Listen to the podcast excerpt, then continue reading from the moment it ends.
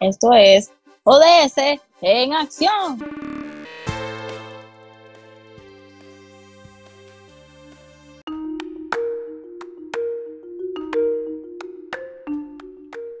Sean todos bienvenidos a otra edición más de este su podcast favorito, ODS en acción.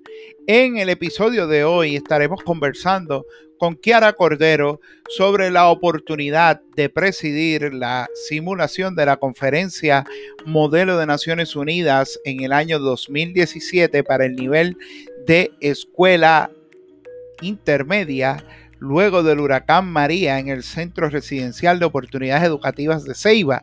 Además, estaremos dialogando sobre cómo los jóvenes han desarrollado una mascarilla para hacerle frente a la pandemia del COVID-19. Eso y mucho más aquí en este episodio de ODS en acción. Quédate con nosotros.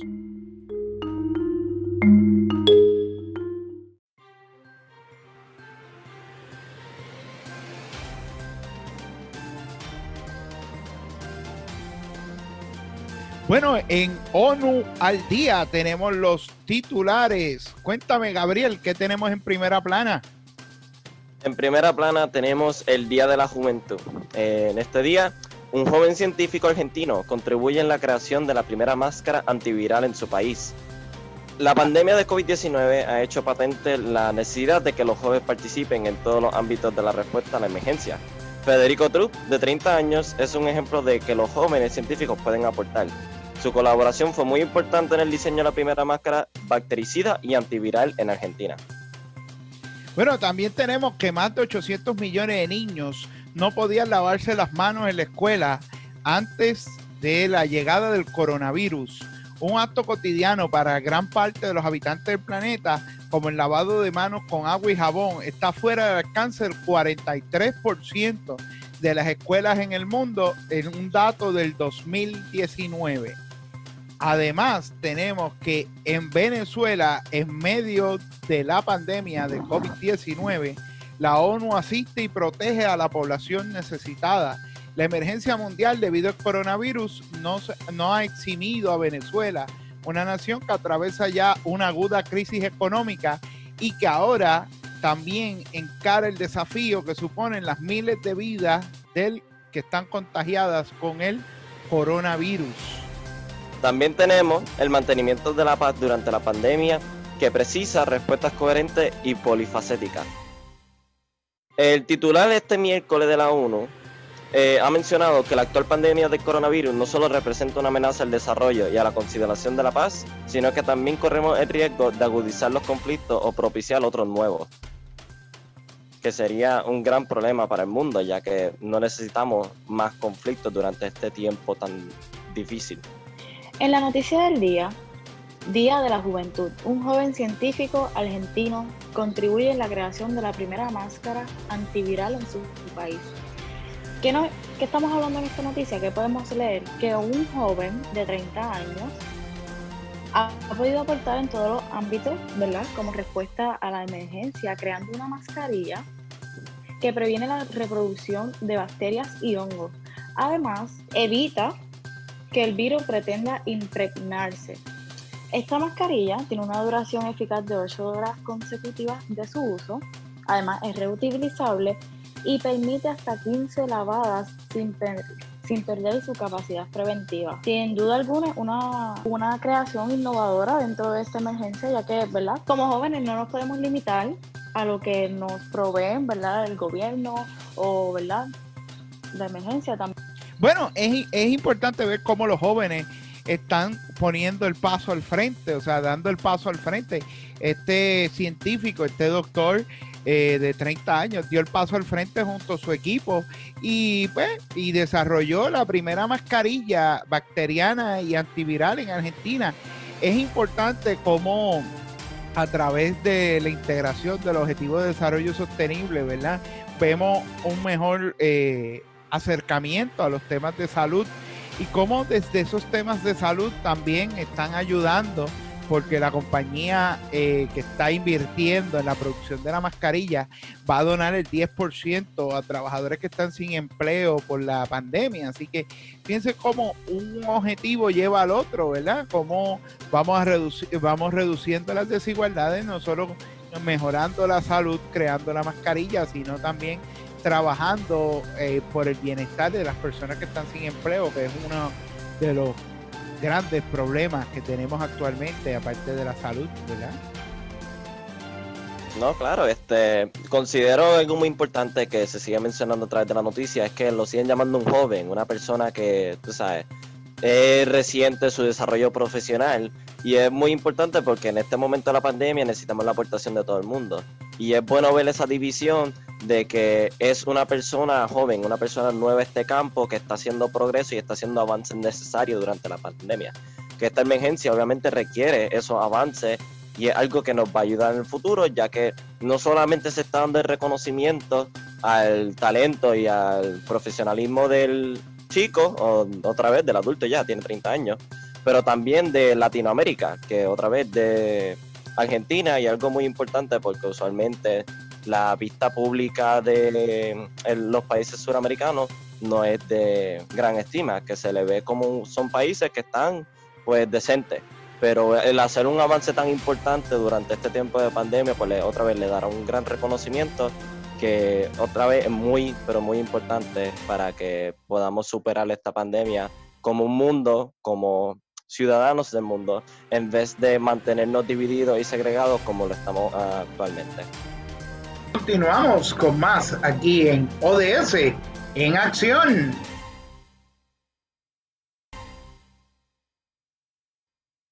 Esto es ODS en acción y hoy, en hoy me acompaña para la entrevista del día Génesis.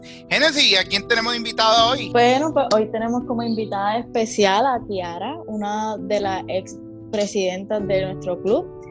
Tiara, ¿cómo estás? Bien, todo bien. ¿Cómo te ha tratado la cuarentena y toda esta situación?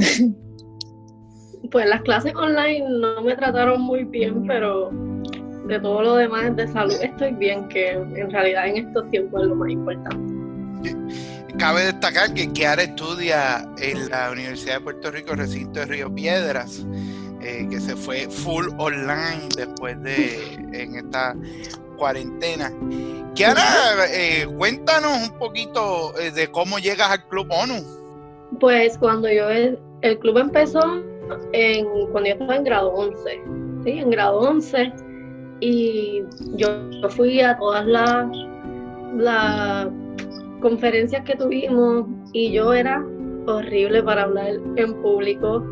A mí eso me daba un terror inexplicable y cada vez que yo tenía que ir y hablar y presentar todo lo que yo tenía que hacer, eso era horrible. Así que cuando en grado 12, Torres de sorpresa me dijo que yo iba a ser la presidenta el mismo día, ya se pueden imaginar que yo me quería morir.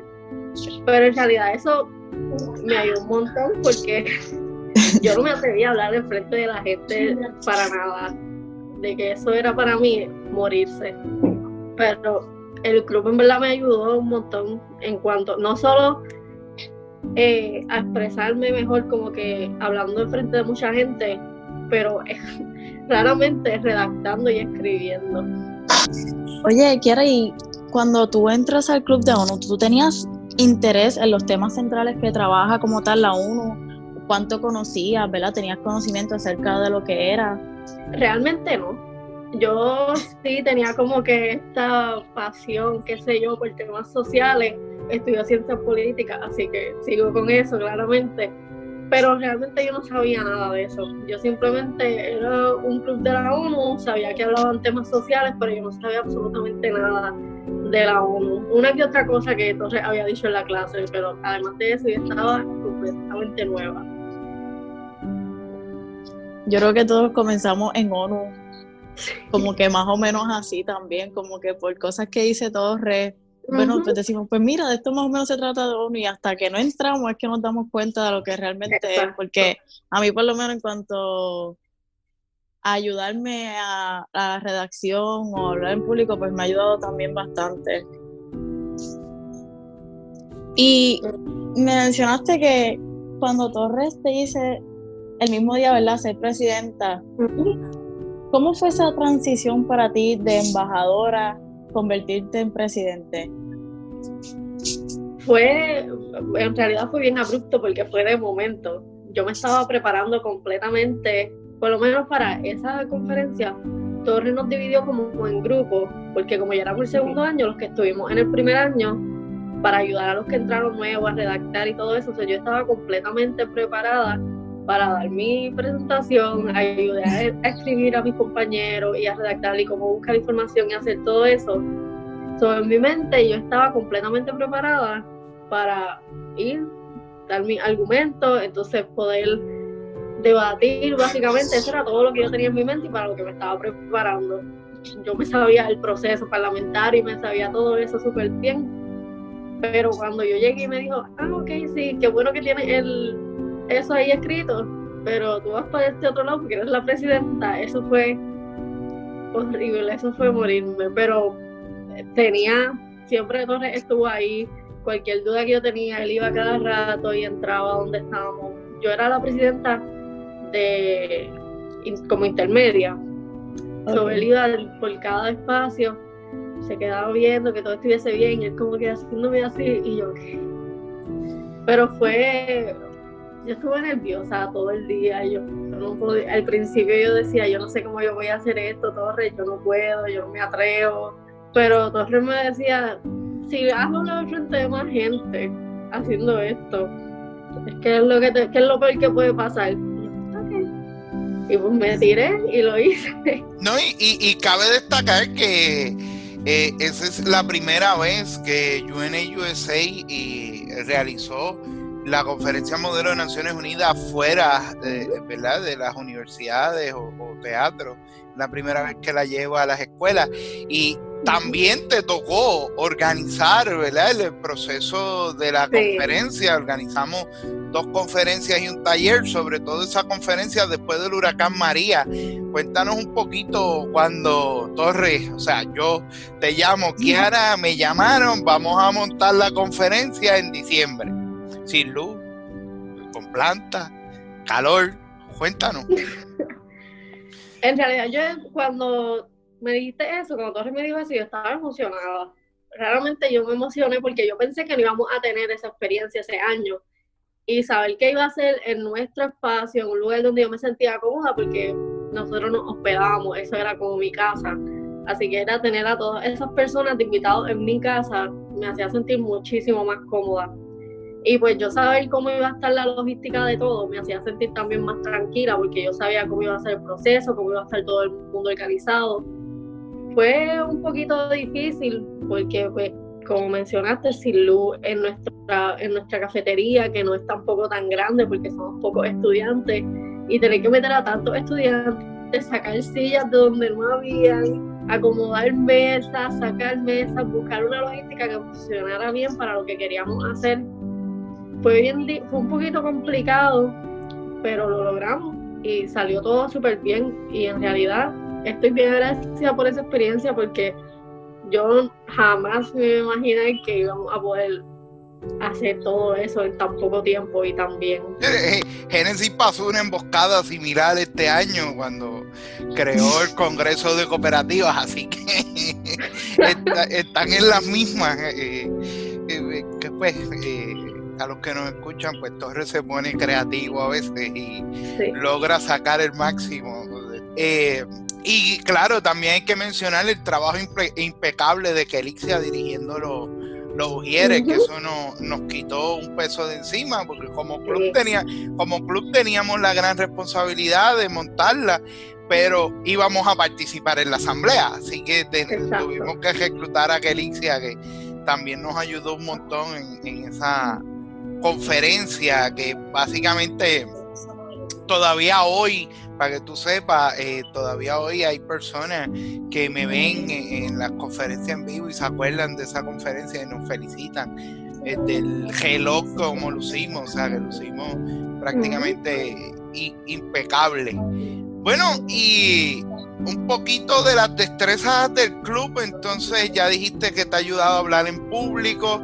¿Tú entiendes que el club te ha ayudado entonces a ser la estudiante universitaria que eres hoy y la profesional que eres hoy? Sí, claramente. Este, eh, me ha ayudado en lo profesional y en lo académico en cuanto a hablar en público, porque este segundo año universitario que tuve ahora, yo fui estudiante orientadora y eso es estar todo el tiempo constantemente hablando con muchas personas que tú no conoces, buscando diferentes recursos para los estudiantes de primer año y eso todo el tiempo hablando con personas diferentes. Y pues me ayudó un montón en ese aspecto y en mi trabajo, en mi, yo trabajo en una farmacia que es todo el tiempo con personas nuevas, yo no me atrevía para nada a hablar con nadie, fuera mucha gente o fuera una sola persona. Y realmente eso me ayudó mucho a poder hablar con profesores, hacer mis proyectos orales frente a toda la clase, todo eso se me hace ahora mucho más cómodo y mucho más tranquilo que antes, cuando yo estaba en grado 11 o en grado 10. Igualmente en la redacción, yo soy el tipo de persona, o era el tipo de persona que todo lo que yo pensaba, yo lo escribía así mismo, no había como que un proceso de filtración donde yo decía, ok, esta palabra va aquí, no, no suena muy bien, era como mismo lo pensaba, lo escribía. Y pues claramente no todo el mundo entendía lo que yo estaba queriendo expresar porque era lo que estaba en mi mente. Tener que escribir algo que todo el mundo fuera a entender y que mis puntos fueran a entenderse claramente frente a todas esas personas fue algo que me ayudó muchísimo y ahora en mis ensayos y en todas mis investigaciones y todas las cosas que estoy haciendo en la universidad me ha ayudado un montón. De verdad que bueno, yo creo que, que eso, esas mismas herramientas que el Club ONU te, te, ha inculcado a eso que, ¿verdad? Como personas mejores, yo creo que a, todos los que pertenecemos a ONU de alguna manera u otra nos impacta de igual manera porque creo que esa es una de las cosas que más resaltan. Te quería preguntar, como perteneciente, ¿verdad? Del Club de ONU, y como, ¿verdad? Como pasada es presidenta, ¿cuál fue uno de tus mayores logros y por qué siendo parte del club? Realmente entiendo, pienso yo que la respuesta fácil sería decir que fui presidenta, pero en realidad para mí el mayor logro que tuve dentro de todo eso fue cuando nos dividieron en grupos y tener que explicarle a personas nuevas cómo ellos iban a buscar la información y cómo iban a redactar su, lo que iban a presentar, todo eso. Y después cuando yo, claramente en video, vi todo lo que ellos expresaron, todo lo que ellos escribieron, sus puntos, y ver que lo hicieron tan bien, tan elocuentemente, todo quedó espectacular. Y ver los videos cuando estaban debatiendo y se notaba que entonces ellos hicieron bien, buscaron bien la información y sabían de lo que estaban hablando en el momento de debatir. Eso, eso fue para mí lo mejor de todo porque pues me dio a entender que estaba haciendo un buen trabajo en la forma en que yo le estaba explicando y le estaba brindando toda la ayuda. Qué bueno, qué bueno, de verdad. ¿Y hay algo que, que tú no pudiste lograr estando en el club que hubieras querido hacer mientras estabas, ¿verdad? Tenías la posición básicamente del club. Pues realmente yo creo que en ese momento yo pensaba que yo había hecho todo, como que el todo lo más que se podía hacer, pero en realidad a mí me hubiese gustado también poder este, tener otras personas que fueran presidentes y entonces poder hacer lo mismo con ellos y enseñarles cómo hacerlo para que todo el mundo pudiera pasar por esa experiencia y todo el mundo tuviese como que esa mano ayuda y esa, esa guía todo el tiempo. Así que eso fue más lo que a mí me hubiese gustado hacer, poder, si hubiese sido antes, en grado 11, pues poder estar ahí, que todos los años pues cambiaran de presidente, presidenta, para entonces que todo el mundo pasara por eso y todo el mundo se preparara igual que como yo siento que eso me preparó a mí. No, y, y, que fue una experiencia única, no, no se ha vuelto a, realizar. Eh, no, no, se ha vuelto a realizar, se realizó las dos veces en creo. Eh, ¿Sigues el club? ¿Cómo has visto la evolución del club en estos años? Pues lo primero que te mencioné cuando hablamos fue empezando por el logo, que ya el club se ve algo mucho más profesional, mucho más preparado. Nosotros siempre hemos sido, siempre hemos estado preparados, entiendo yo, pero ahora nos vemos como nosotros sabemos que somos tenemos ya todas las herramientas de estos años que ya han pasado, estos que tres, cuatro años que lleva el club, y el club ahora está muchísimo mejor de cuando yo estaba en el club. Todo el mundo tiene todas estas herramientas y todos estos trial and errors que pasaron el primer año, ya ellos saben qué es lo que van a hacer. Así que yo pienso que está todo súper bien en el club. Me gustaría ver otra gala de esas que hicieron para recaudar dinero. Eso fue súper divertido y se ayudó a mucha gente, así que tenlo en mente. Este, este año se iba a hacer, teníamos fecha y todo. Eh, pues, nos sorprendió la, pandemia, pero ya estaba organizada y ya íbamos a empezar a, vender taquillas, ya las teníamos hasta diseñadas y nos sorprendió el COVID. Qué bueno que tocas la gala. Eh, ¿Cómo te sentiste cuando se te dedicó la gala junto a José? Pues bien, bien honrada en realidad. No me lo esperaba para nada porque yo sentía que, que el trabajo que yo estaba haciendo era normal, el mismo que estaba haciendo todo el mundo. No sentía que yo estaba haciendo algún tipo de diferencia en comparación a mis compañeros y pues saber que, que sí, que se que todo que la gente notaba eso, el trabajo que yo estaba haciendo, pues fue bien bonito y fue yo estaba bien, bien nerviosa y bien honrada en ese momento. Y todavía tengo el mallete, el mallete presidencial. el mallete todavía lo tengo. Por ahí está el de Angélica, no se lo he entregado, como no hay grado, no hubo graduación todavía, pues está guardado el de la presidenta de este año. Gabriel tiene, cuando escuche esto, tienes que esperar todavía mayo. Eh, ¿Qué ¿Cómo te sientes al saber que tenemos un podcast que continúa eh, la página de internet? Eh, que aprovecho para que nos sigan, ¿verdad? Si no nos siguen, estamos en Instagram como Croec UN Club y nuestra página de internet croecunclub.wordpress.com. Eh, ¿Cómo te sientes ver pues que te estamos desarrollando este podcast y que estamos, tenemos una página ya que va a cumplir los tres años? Eh, escribiendo artículos sobre los días internacionales toda la semana. Pues súper feliz, estoy súper feliz que el club, que es algo tan bueno y tan necesario, este, está floreciendo y sigue buscando formas de llegar a la gente y llegar más lejos, no solamente dentro de la escuela, que ya nosotros somos todos bien vocales, sino que fuera de ella, para que personas que no tienen el privilegio de estar en una escuela como esa pues también tengan la oportunidad de aprender diferentes cosas a través de lo que escriben, porque he leído muchas cosas que han escrito y me encanta, son cosas que a veces hasta yo ni sé y aprendo de ahí. Y ahora con este podcast que me imagino que mucha gente se le va a hacer hasta mucho más fácil escuchar esto mientras guían, mientras cocinan. Y pues una forma bien interesante y bien buena de llevar eh, esta aprendizaje, esta enseñanza a todo el mundo. Genesis, ¿alguna pregunta que tengas para Kiara que se haya quedado en el tintero? Bueno, pues yo no tengo así ninguna pregunta en particular, pero sí te quería preguntar o sí te quería, ¿verdad? Decir a ver si tienes algún consejo, algún consejo para todas esas personas que ahora mismo son parte del club de ONU, ¿verdad? Porque tal vez tú tienes algún tip para todos nosotros que nos pueda ayudar, ¿verdad? Que somos parte.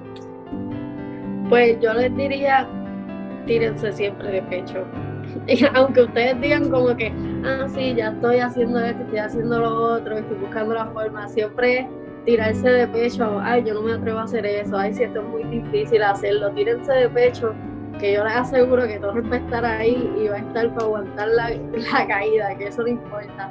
Ustedes se tiran de pecho en todo lo que quieran hacer, todas las diferentes actividades que si se dan, pues perfecto. Y si no, pues solamente están buscando diferentes maneras de realizarlas en un futuro como pasó en mi año, nosotros queríamos hacer demasiadas cosas en poco tiempo y nos salió, por lo menos la gala nos funcionó, pero había otras cosas que nosotros queríamos hacer y no se lograron hacer.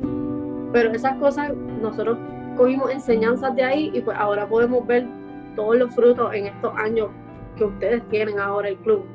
Así que siempre tírense de pecho. Si ustedes creen que no va a salir, eso es lo de menos. Ustedes se tiran y si salen, perfecto. Y si no, el otro créeme, Créeme que, que estoy bien de acuerdo contigo porque cuando yo empecé en el club, yo no empecé diciendo que sí a la primera porque usualmente Torre va con la insistencia, la insistencia, la insistencia.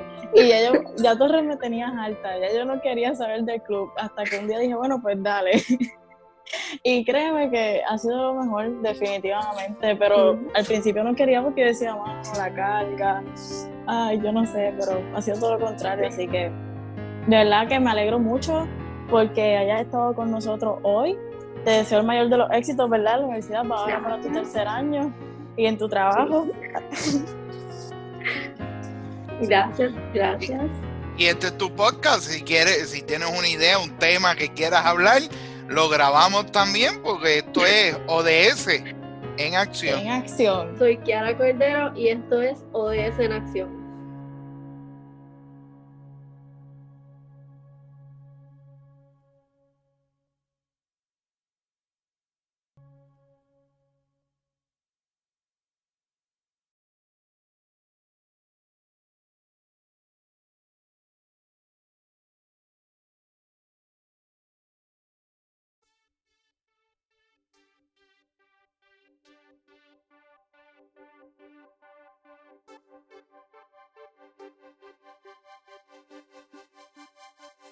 Esto es ODS en acción. Podcast oficial del Club Modelo Naciones Unidas del Centro Residencial de Oportunidades Educativas de Ceiba. Recuerden seguirnos en nuestras redes sociales. Estamos en Instagram como Croec UN Club y visiten nuestra página oficial croecunclub.wordpress.com.